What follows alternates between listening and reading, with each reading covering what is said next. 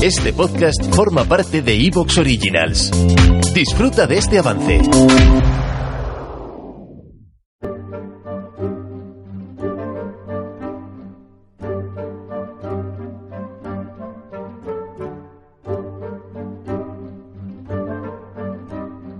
Bienvenidos a Historia Ficción. En este podcast escucharéis historia en mayúsculas, pero será una historia de ficción, una ucronia. Esta vez volvemos a las sagas sobre la Tercera Guerra Mundial y volveremos a mirar a Latinoamérica, esta vez para revisar acontecimientos que se producirán principalmente en Brasil y Uruguay.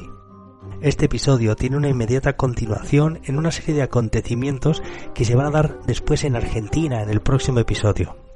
Os animo a que no perdáis el hilo y que sigáis atentos porque este episodio va directamente ligado, como digo, al próximo. Van a ser muy interesantes y está lo mejor de la guerra. Además esto es el escenario latinoamericano que es rico e interesante y es que era imposible pasar de largo sin analizar el impacto de la Tercera Guerra Mundial y de una crisis económica gigante sobre fenómenos como el mundo de las favelas, las tensiones institucionales dentro de países enormes como Brasil o la traducción al futuro próximo de mecanismos institucionales que en el pasado han permitido hacer la transición de democracia a dictadura. Ahora en este episodio también van a pasar, bueno, pues cosas un poquito absurdas de las que tanto me gustan. Sabed que en este episodio va a volver Froilán. Recordemos que en anteriores cameos de Froilán en esta tercera guerra mundial ya apareció en la guerra del Magreb y después yéndose a África, donde en Nigeria se convirtió al Islam, etcétera. Bueno, pues este episodio que vais a escuchar ahora vendría a ser a efectos de Froilán como una precuela en la que conoceremos la vida de Froilán antes de irse de voluntario a luchar en Argelia. Esta ucronía está escrita a principios de verano de 2020 y proyecta un escenario futuro. En esta historia que vais a escuchar se habrá producido una enorme crisis económica mundial a partir del crack de 2026 este desplome económico desencadenará una serie de acontecimientos que llevarán a la guerra abierta entre los Estados Unidos y China en octubre de 2029. En fin, que Latinoamérica está siendo como una muñeca rusa que me proporciona episodios magníficos, uno dentro de otro.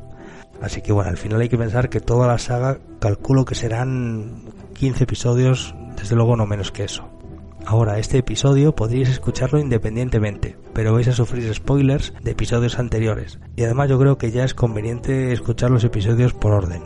A estas alturas de la historia, de hecho os recomendaría que, que no empecéis por aquí, que si es posible que vayáis alguno un poquillo más atrás. Y si descubrís historia ficción ahora, buscad el resto de episodios del canal porque hay cosas magníficas, que son episodios sobre temas concretos como la batalla de Trafalgar, como los matriarcados eh, neolíticos, sobre transhumanismo y cómo es la humanidad en el siglo XXI, o sobre un Carlos V que se convierte al luteranismo, u otro episodio independiente en el que Carlos V se enfrenta contra el Imperio Otomano de una manera muy continua, directa y obsesiva.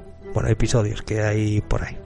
En fin, que de vuelta a la Tercera Guerra Mundial. Yo diría que del episodio 7, que es el de la guerra en Corea, en adelante es mejor escucharlos todos en orden. Y también quiero deciros una cosa para los que os incorporéis ahora, y es que los primeros episodios del canal evidentemente tienen una calidad de sonido peor que ahora, que no es que sea lo mejor del mundo, pero desde luego, o sea, cuando empecé lo hacía peor. Entonces os pido paciencia, que entendéis que aquellos primeros episodios, pues la música de fondo a lo mejor no era la mejor, no estaba tratada con toda la delicadeza que se debería, el sonido no lo traté como debería, he estado aprendiendo. De hecho, me da bastante vergüenza si empezáis, no empecéis por los primeros episodios, escuchad cualquier otro que sea medio más eh, reciente, porque van a estar mejor construidos, con mejor sonido, mejor música, mejor todo. En fin, os animo a que sigáis la historia por orden y que si escucháis los primeros episodios que lo hagáis con un poquito de paciencia, porque igual, bueno, pues tiene alguna cosita, sobre todo efectos de sonido, mejorable. Y ya antes de empezar, quiero aclarar que se trata de un relato de ficción en el que la acción discurre en un futuro paralelo en el que se produce una cierta suspensión de la realidad que vivimos. Así que las personas, los personajes no tienen por qué ser exactamente igual que los conocemos en el presente, ni tener la misma personalidad, ni el mismo tipo de reacciones. Simplemente se trata de que sea lógico y verosímil. Como suelo recordar en cada programa, os contaré una historia articulada en torno a hechos reales, aunque reconstruida como una narración de ficción. Mezclaré elementos verídicos con licencias creativas. Siempre trataré de que la historia sea absolutamente verosímil. El propósito de esta fantasía es divertirme, y lo haré imaginando una historia que podría ser. Este podcast es fruto de la imaginación de su creador David Rico y espero que disfrutéis del juego.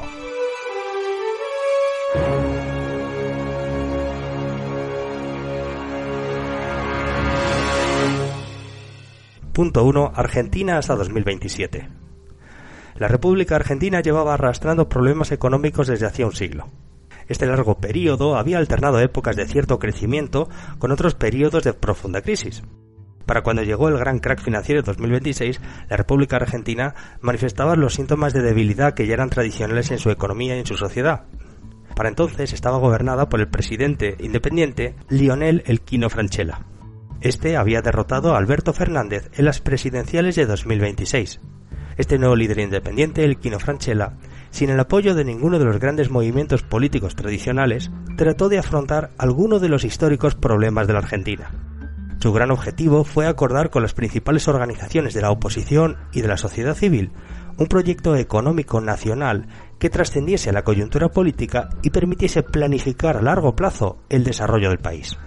Este proyecto negociador, más allá de las buenas intenciones, fue boicoteado desde el primer momento por la oposición, ya que cada grupo pretendía ser el promotor que determinase el marco en el cual se definiría este plan económico estratégico para el país. Cada uno tenía su propia visión estratégica para el país y el papel que debían de jugar ellos y sus redes clientelares dentro de ese gran plan a largo plazo.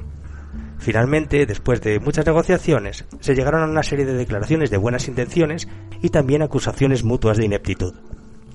El presidente, Elquino Franchella, también intentó infructuosamente acordar el proceso de división de la provincia de Buenos Aires, como otro de sus principales objetivos.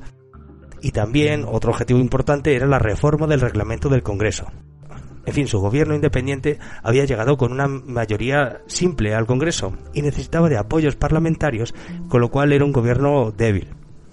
Y a esto se unía que a nivel social se encontraba exento de apoyos y que tampoco tenía apoyos mediáticos de relevancia.